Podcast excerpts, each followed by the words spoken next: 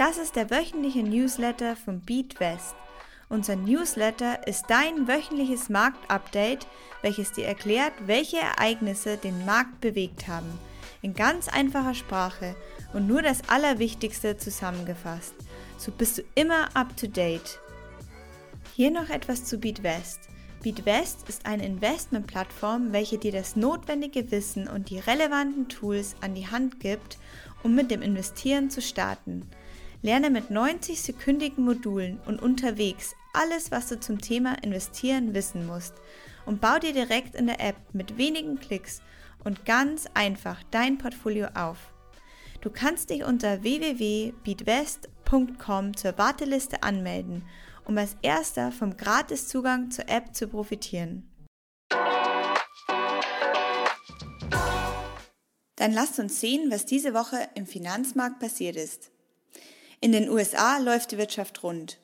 Aufgrund von Lieferkettenengpässen breitet sich in den USA die Sorge vor leeren Regalen an Weihnachten aus.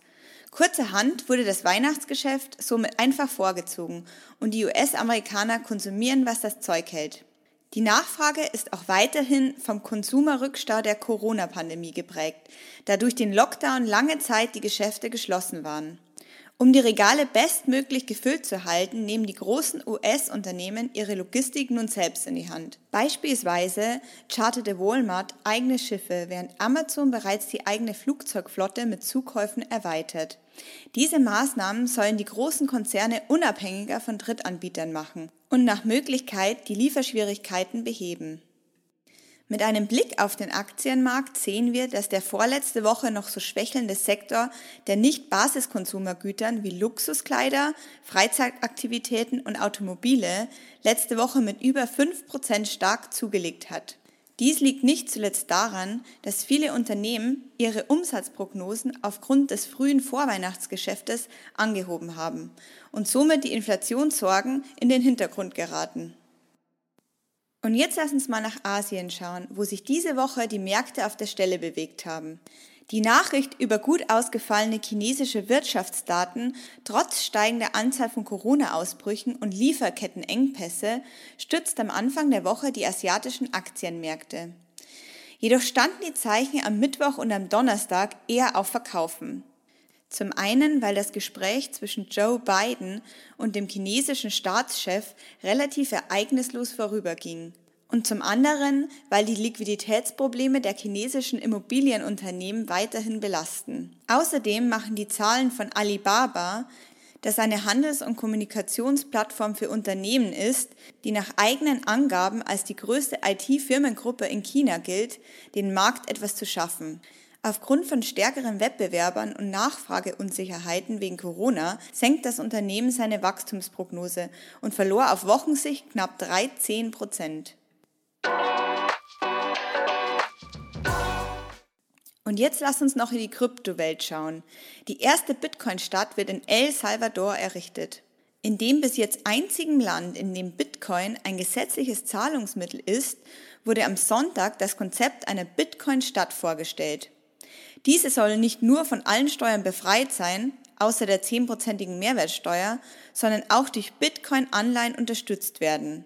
Noch dazu soll die dort vorhandene thermale Energie der anliegenden Vulkane genutzt werden, um Bitcoin zu meinen. Aus der Vogelperspektive soll die Stadt ähnlich aussehen wie ein Bitcoin-Logo. Mit diesen Maßnahmen hat es El Salvador trotz seiner kleinen Größe geschafft, immer mehr in das internationale Rampenlicht zu treten. Ob sie es langfristig auch schaffen werden, starke Talente und großes Kapital anzuziehen, bleibt aber offen. Doch die Kosten dieses Projektes sind mit 300.000 Bitcoins enorm.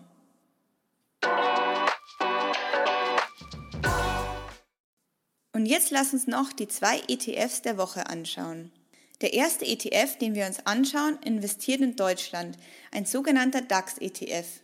Investierst du gerne lokal und bist an der Entwicklung des deutschen Aktienmarktes interessiert? Dann könnte der DAX-ETF etwas für dich sein. Hierbei investierst du seit September 2021 in die 40 umsatzstärksten Unternehmen Deutschlands. Viele kennst du bestimmt schon. Adidas, Zalando, Deutsche Telekom, BMW oder sogar die Deutsche Bank. Der zweite ETF, den wir dir vorstellen, ist ein Goldzertifikat. Das Goldzertifikat bietet dir die Möglichkeit, an der Entwicklung des Goldpreises zu partizipieren. Gold wird oft als sicherer Hafen beschrieben und bietet in unsicheren Zeiten auch in Bezug auf die Inflation eine attraktive Investmentmöglichkeit. Schau dir hierzu beispielsweise einmal die Entwicklung des Goldkurses während Corona an. Steigt die Unsicherheit am Markt, so steigt auch der Goldkurs.